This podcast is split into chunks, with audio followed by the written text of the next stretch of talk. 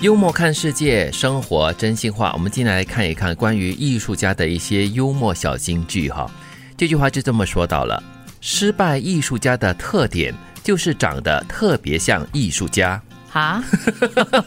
那为什艺么术家长得像是什么？头发长长乱乱的，对，你就刻意的显胡现 子你就是艺术家嘛，然后你就是显得特别的做作，然后呢很不自然。 这个是有偏见吗？对，可能是吧，就是针对一些可能就是不是真正的艺术家，可是呢却要装成是艺术家的那种人咯。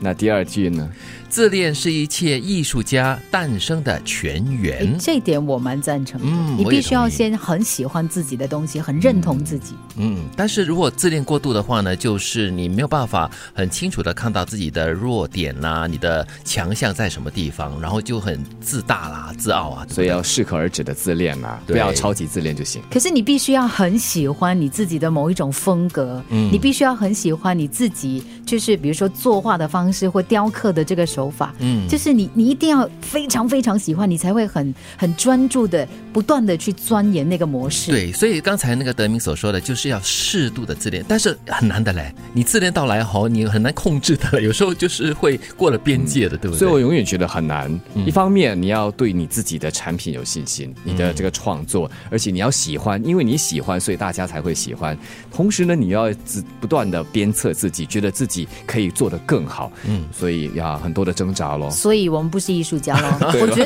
得举凡啊不够什自恋吗么艺术家、发明家、音乐家，嗯就好像我们之前访问新加坡交响乐团的赵天小提琴手，啊他必须要疯狂的爱着那个东西，对他才可以呢找到一个不断升华的一个境界的。是也对，嗯所以我觉得你可以自恋，你可以很爱，但是同时你要不断的创新，不断的求进步。对，要小心一个盲点，就是你过度自恋的话呢，就是过度的主观，然后你就看不到一些缺点跟缺陷，就沉溺在自己的世界里面咯。好、啊，这样子你就没办法成为一个很成功的艺术家了哦。所以就这样咯。另外一句话呢，就这么写到了：相信艺术，别相信艺术家。 哟，这个这个人肯定不是艺术家写这句金句 的人可能是艺术家写的。嗯啊你可以相信艺术，但你不要相信我。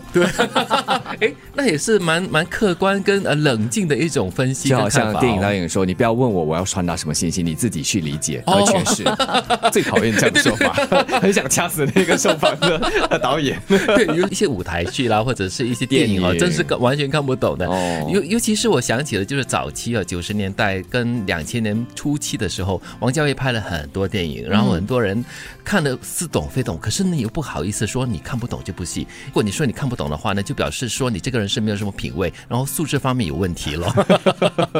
所以就只好跟着大众走。不过说到这个艺术和艺术家，我觉得他们应该是一体的，嗯它不像很呃其他事情可以一刀割分得这么清楚。是因为你这个艺术家是一个怎么样子的人格，你的怎么样的一种呃思想，就通过你的艺术的表演或者是艺术的创作展现出来了。对，可是我在想哦，会不会是因为你知道艺术家呢，他必须要是没有边际的，他嗯必须要是不断的在转换当中的，所以他可能现在传达了某一个点、某一样东西、某一个想法，嗯，你相信了他，你觉得哇，这就是就是你相信了他，对可是啊，你可能明天再去见他的时候，他又改变了，啊，对对对所以。他叫你不要相信我，因为他可能一直在 变，因为他不断的在变化当中啊哇，。所以这句话是非常成立的哦。哦，所以他他要该这么说，这份这个艺术创作是当时的我创作的，你可以相信当时的我，你不可以相信现在的我。 或者是明天的我，因为我是善变的。对，这是我的理解了哈。这这一句呢，我就觉得有一点点调侃的意味啦。画家和油漆工之间只有一条很细的分界线，嗯，我也是常常觉得，我就差一条线 而已，我就会变成艺术家了。所以所以你现在还是油漆工 了。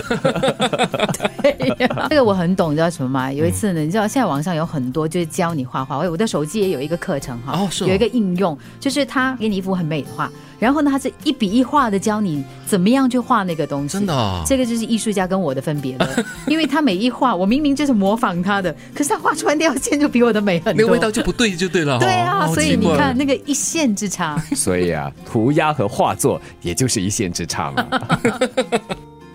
关于艺术家的幽默小金句，失败艺术家的特点就是长得特别像艺术家，自恋是一切艺术家诞生的泉源，相信艺术，别相信艺术家，画家和油漆工之间只有一条很细的分界线。